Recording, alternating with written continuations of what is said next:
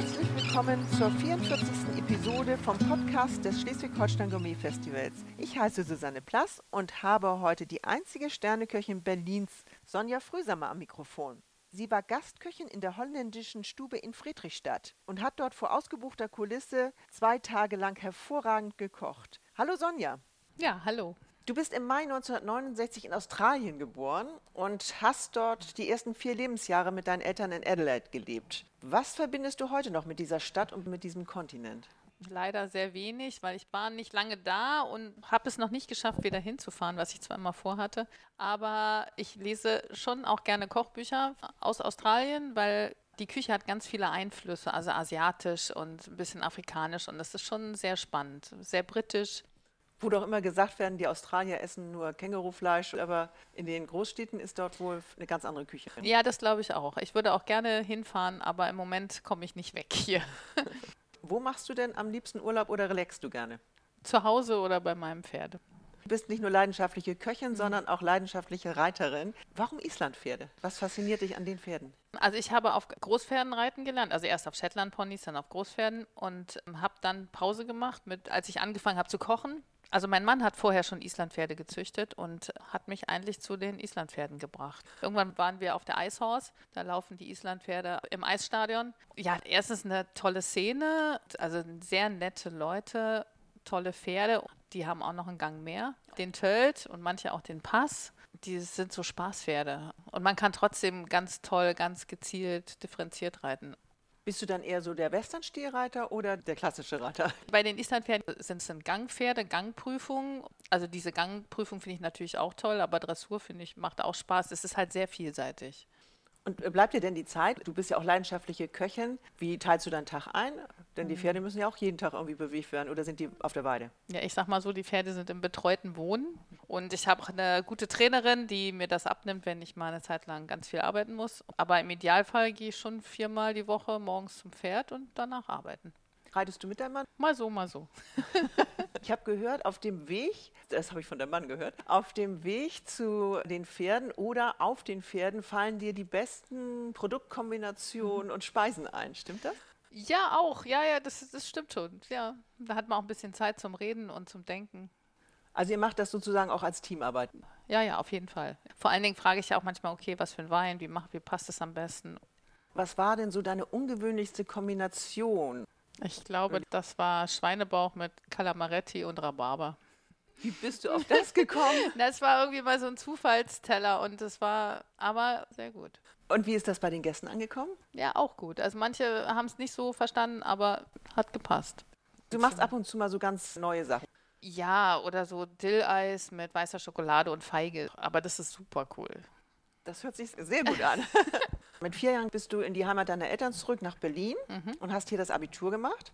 Stand denn noch ein anderer Beruf zur Wahl damals oder hast du gleich gesagt, ich will jetzt Köchin werden? Eigentlich wollte ich am liebsten Tierärztin werden und Tiermedizin studieren. Dafür hat mein NC leider nicht gereicht dann habe ich gedacht, okay, dann studiere ich erstmal was anderes. Da habe ich erstmal Mathe und Sport studiert. In Mathe war ich nicht schlau genug und in Sport war ich nicht gut genug, weil das waren ja alles Profis, die dann ihre Profikarriere quasi weiterführen. Dann habe ich gedacht, jetzt mache ich mal irgendwie was, was Spaß macht. Und, oder nee, erst zum Geldverdienen an der Uni habe ich von der TUSMA aus als Nebenjob in der Kantine angefangen. Das war so ein Studentenjob. Das hat Spaß gemacht. Und dann habe ich irgendwann gedacht, okay, ich mache jetzt hier einfach eine Lehre.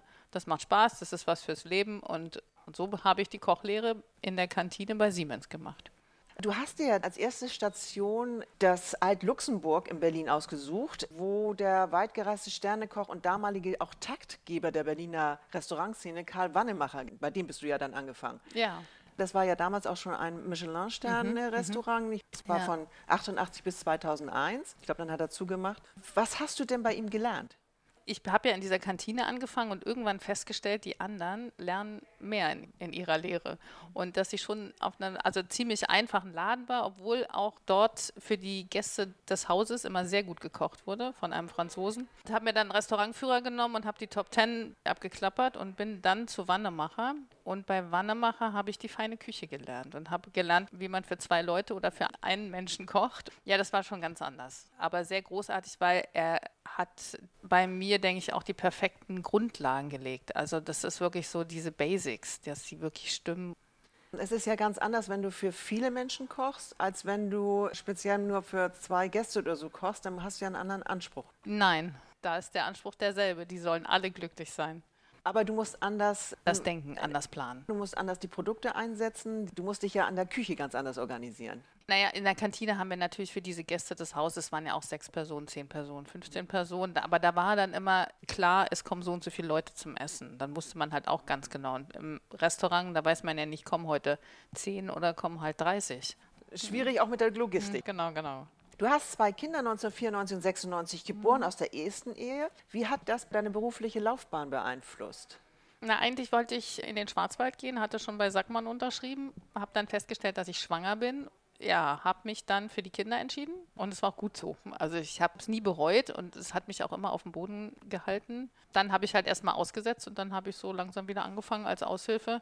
Ja, habe nochmal versucht, Tiermedizin zu studieren. Neben mit den Kindern war das aber eigentlich nicht möglich, für mich jedenfalls nicht, weil es war sehr verschult. Das hätte ich nicht hingekriegt. Zu diesen Zeiten war das nicht so einfach als Student Kinder zu haben. Da hast du keinen Kindergartenplatz gekriegt und gar nichts. Aber du hast es geschafft. Naja, ich habe sie groß gekriegt, ich habe Tiermedizin wieder aufgehört nach einem halben Semester und habe gedacht, ich gehe lieber kochen, das macht mehr Spaß. Wo hast du denn deinen heutigen Ehemann, den Peter Frühsammer, kennengelernt? Den habe ich erst 99 äh, kennengelernt und den habe ich bei einer Veranstaltung kennengelernt und ich war eine Aushilfe. So neben den Kindern jobbt man ja dann so ein bisschen und beim Arbeiten. Es war seine Veranstaltung. Ein Mitarbeiter von ihm hat gesagt, hier, ich kenne da eine, die bringe ich mal mit. Toll, da ist ja was draus geworden. Ja. 2007 hast du deinen Ehemann überhaupt erstmal geheiratet. Genau. Und seitdem führt ihr ja das Restaurant, wo du ja schon ein bisschen früher angefangen hast als Küchenchefin, Frühsammers Restaurant mhm, hieß es dann, mhm, mhm. in dem noblen Grunewald Tennisclub im Charlottenburg-Wilmersdorf. Das ist ja so eine wunderschöne alte Villa. Wie viele Plätze habt ihr denn da? Das ist sehr flexibel. Also im à la carte so um die 30. Wir können auch ein bisschen mehr machen und ansonsten für Partys 60, 70 passt. Also es ist ein schöner großer Saal, der uns bezaubert hat. Gab es denn nie Konkurrenz zwischen dir und deinem Mann? Weil er war ja auch 1985 jüngster Sternekoch Deutschlands und das über, glaube ich, fast zehn Jahre. Also es war eigentlich sofort klar, dass er macht bestimmte Sachen, ich mache gerne andere Sachen. Das hat gepasst. Und dann ist es natürlich so, er hat viel mehr Ahnung von Wein und kann viel besser verkaufen und ist einfach ein Maître, ein ja, Entertainer, sage ich auch manchmal. Wenn man zu zweit ein Restaurant macht, ist es eh schlau, wenn einer vorne und einer hinten steht. Und dann war das eigentlich ganz klar. Ich glaube, ich durfte zweimal zum Tisch gehen und kam dann mit Bons wieder mit 111 und der will noch eine andere Vorspeise und dann war die Sache gegessen. Habt ihr das Restaurant gepachtet? Pachtvertrag. Wie wichtig war es oder ist es persönlich einmal für dich und auch einmal für die Wirtschaftlichkeit des Restaurants, dass du seit 2014 die erste und einzige Sterneköchin der Hauptstadt bist? Das ist großartig und ich freue mich jeden Tag darüber. also für mich war es wie, wie, so ein Ritterschlag. Wir haben ja 17 Punkte schon drei Jahre vorher gehabt und haben immer gedacht, hm, vielleicht kommt der Stern, dann kam der zwei Jahre nicht. Dann dachte man, ist auch egal. Man redet sich das ja immer ein bisschen schön. Dann hat es doch funktioniert und das war natürlich großartig und man ist plötzlich mehr wert. Hatte ich so das Gefühl für die Gesellschaft und es ist mehr wert, bei uns zu arbeiten. Man hat natürlich bessere Mitarbeiter bekommen. Das ist schon Luxus, das zu haben. Auch andere Gäste? Sind das auch viele Gäste jetzt aus dem Tennisclub oder kommen die auch von weit her speziell für deine Küche? Die von weit her, die kommen viel im ersten Jahr. Da waren wir wirklich richtig, richtig voll. Die Stammgäste sind in der Zeit ein bisschen weggeblieben, weil es, glaube ich, so voll war und sind aber alle wieder da und das ist ganz großartig. Ja, der Stern, das macht wirklich einfach ganz viel einfacher. So die Mitarbeiter, das Drumherum, man wird mal zum Schleswig-Holstein-Festival eingeladen und das ist doch einfach toll. Die Pandemie hat sicherlich auch euch getroffen. Die hat ja uns allen das Leben nachhaltig schwer gemacht und verändert. Wie seid ihr durch diese schwere Zeit gekommen? Wir haben angefangen, Stadtküche zu machen, das heißt Küche to go. Angefangen habe ich dann nur mit den Azubis. Wir hatten in der Zeit drei Stück und das war wirklich lustig. Wir haben dann einen ganzen Ochsen gekauft, haben den zerlegt, dann halt Sachen draus gekocht und die als äh, To-Go verkauft. Immer einmal die Woche. Wir hatten also drei, vier Tage wirklich nur Zeit zum Vorbereiten. Du strahlst auch so. Das heißt, du konntest auch den Azubis natürlich viel mehr beibringen, als wenn du jetzt die normale Küche gehabt hättest. Ja, und vor allen Dingen anderes. Also es war natürlich kein à la carte, es war viel auch einpacken, sage ich ganz ehrlich, aber halt, ich war näher dran. Bitte beschreib doch mal deinen Küchenstil, deine Küchenstilistik, die von den Kritikern als einzigartig beschrieben wird. okay. Na, ich versuche spannende Teller zu machen, die natürlich geschmacklich perfekt sind im Idealfall. Ich liebe Gemüse. Hast du mehr mediterran, mehr asiatisch oder also- skandinavisch? Irgendein Koch meinte mal, ihr kocht ja auch Crossover. Da dachte ich, okay, hört sich eigentlich ganz gut an. ja, eigentlich von allem etwas. Ich kaufe gerne regional. Ich finde es super, wenn die Karotte aus dem Boden auf den Teller kommt. Aber für mich ist Bio nicht so wichtig. Ich möchte nicht nur regionale Fische haben, ich möchte auch einen schönen Steinbutt haben. Und ich finde, gerade wenn man einen Stern hat, dann kann man auch eine, ein Lamm aus Frankreich kaufen. Ich finde, man muss es immer da kaufen, wo es das beste Produkt gibt. Oh, dann musst du hier Und- nur an die Deiche gehen. Hier gibt es die Deichlämmer, die werden ja von Genau. den Franzosen sozusagen Ja, gekauft. Ne? Das ist auch großartig. Du bist ja heute in Friedrichstadt. Wie hast du denn dein Menü zusammengestellt? Was war für dich wichtig, was du hier zeigen wolltest? Auf jeden Fall der Hauptgang, das ist das Rinderfilet. Das ist wirklich sehr gut. Es wird im Heu geräuchert. Das Heu hat auch der Küchenchef von hier mitgebracht, also alles von hier. Natürlich auch ein bisschen mehr Fisch. Ja, dass es halt irgendwie besonders ist, in die Zeit passt. Und der Spitzkohl, ich habe nämlich gehört, hier gibt es ganz tollen Kohl und der ist auch wirklich sehr gut. Den gibt es zur Wachtel. Du hast Eingang dabei Skrei mit Kalbskopfvinaigrette und Liebstöckel. Wie kommt man auf diese ungewöhnliche Kombination? Mein Mann kommt aus dem Schwabenland und daher kommt der Ochsenmaulsalat quasi. Ja, irgendwie haben wir das mal zusammen gegessen, den Kaviar mit dem Ochsenmaul und dann kamen die Bohnen dazu. Aber das ist ein Klassiker von uns. Das habt ihr auf der Karte sonst auch. Das ist auch unser Außerhausklassiker, weil es gibt natürlich auch Teller, die sind einfacher zu kochen und zu schicken als andere. Und das ist sowas, was einfach toll ist und, und was Besonderes ist. Früher galt die professionelle Topküche als frauenfeindlich. Das hast du ja vielleicht auch noch in deiner anfänglichen Zeit erlebt. Ja. Wie sieht es denn heute in der Spitzengastronomie aus? Muss sich noch etwas ändern?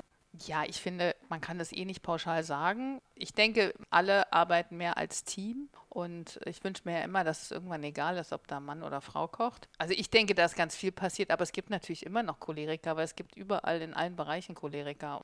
Aber auch von der Technik her hat sich so viel geändert, dass ihr nicht mehr diesen riesen schweren Töpfe da mit 10 Litern, 20 Litern Suppe oder was auch immer schleppen müsst, sondern es gibt ja sicherlich von der Küchentechnik her ja, jetzt viele natürlich. Möglichkeiten. Ja, ja, ne? das ist viel weiter und die Kombis, die sind nun alle viel weiter, die haben viel mehr Technik drin. Nee, nee, das ist schon ziemlich gut geworden. Gibt es denn auch noch Gentlemen in der Küche, die dann sagen, also komm her, ich äh, nehme die schweren Sachen für dich äh, vom Herd? Ja, klar, die gibt es. Wie viele Personen sind denn bei dir in der Küche? Meistens zu viert. Du bist ja auch mit Leib und Seele in der Küche. Ja, Wie kommst du auf die neuen Gerichte? Machst du das mit deinem Team zusammen oder? Mm, Mal so, mal so, je nachdem, was ich gerade so für Leute habe.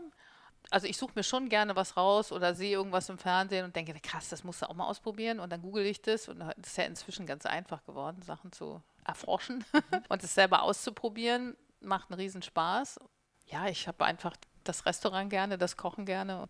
Gehst du denn auch mal essen mit deinem Mann und sagst dir, wir gucken uns jetzt mal so ein paar Sternekollegen an und äh, schauen mal, was die auf der Karte haben. Vielleicht können wir da uns ein bisschen was abgucken. Ja, auf jeden Fall. Früher natürlich viel mehr gemacht, jetzt mit Corona und so, das ist, hat das alles eine Pause. Aber wir haben jetzt auch ganz viel ausprobiert zu Hause, jetzt in der Corona-Phase und gekocht. Wo würdest du sagen, der Mann oder die Frau haben dich begeistert von ihrer Küchentechnik hier? Amador finde ich mega. Habe ich schon ganz toll gegessen. Und also bei Carmen Ruscaleda in Barcelona, die fand ich auch sehr gut. Und Commerce 24 ist auch Barcelona. Vielleicht noch zum Schluss, wie empfindest du jetzt das Publikum hier beim Schleswig-Holstein Gourmet Festival? Es ist ja eigentlich ganz anders. Also hier kommt ein anderes Publikum her als meinetwegen zum Waldhaus Rheinberg, wo du auch schon mal warst. Sind das Menschen, wo du sagst, die kommen auch zu dir oder hast du auch welche beim Waldhaus Rheinberg danach bei dir in Berlin beköstigen dürfen? Ja, gerade vom Rheinberg kamen einige. Das hat mich sehr gefreut. Es waren bestimmt 15 Gäste. Ähm, Das waren ja nur die, die es gesagt haben. Man weiß es ja immer nicht genau. Also gerade gestern fand ich sie sehr offen und gesprächig und nett und wollten alles wissen und hatten dann wirklich spezielle Fragen, wie denn jetzt die Schwarzwurzeln waren und wie man die gemacht und so. Also ganz nett. Und auch das ganze Haus und das Küchenteam muss ich auch nochmal loben, weil die sind wirklich super. Das sagen uns viele Gastköche. Also wir haben hier wohl sehr interessierte Gäste, die auch nicht so diese zwei Sterne hinterher Reisende sind, sondern das sind eher Gäste, die sparen sich das manchmal auch an, um diesen Highlight beim Schleswig-Holstein Gourmet Festival zu erleben und sind dann auch sehr interessiert, mit den Gastköchen und Köchinnen zu sprechen und zu Ja. wissen, wie machen sie das überhaupt. Klar, es ist ja wie wenn man selber essen geht, freut man sich, ach krass, da ist der Koch. und wenn man dann auch noch mit dem reden kann, ja, ja, nee, ganz, ganz nette. Friedrichstadt ist eine historische Stadt Mhm. Und hat sehr viele alte, wunderschöne Häuser. Ich war noch nie hier, aber es ist großartig. Wie würdest du das so beschreiben, wenn du jetzt das erste Mal Das durch diese Stadt gehst? Ich finde, es hat wirklich so ein bisschen holländischen Charme, gerade so, wo die holländische Stube steht, also mit Krachten und den Fachwerkhäuschen. Auch wenn man reinkommt, es ist einfach wunderschön. Das ist so was Besonderes, so wie so ein Märchendorf. Damit wollen wir aufhören. Märchendorf ist ein wunderschönes Wort. Das wird als Titel dann kommen. Jawohl.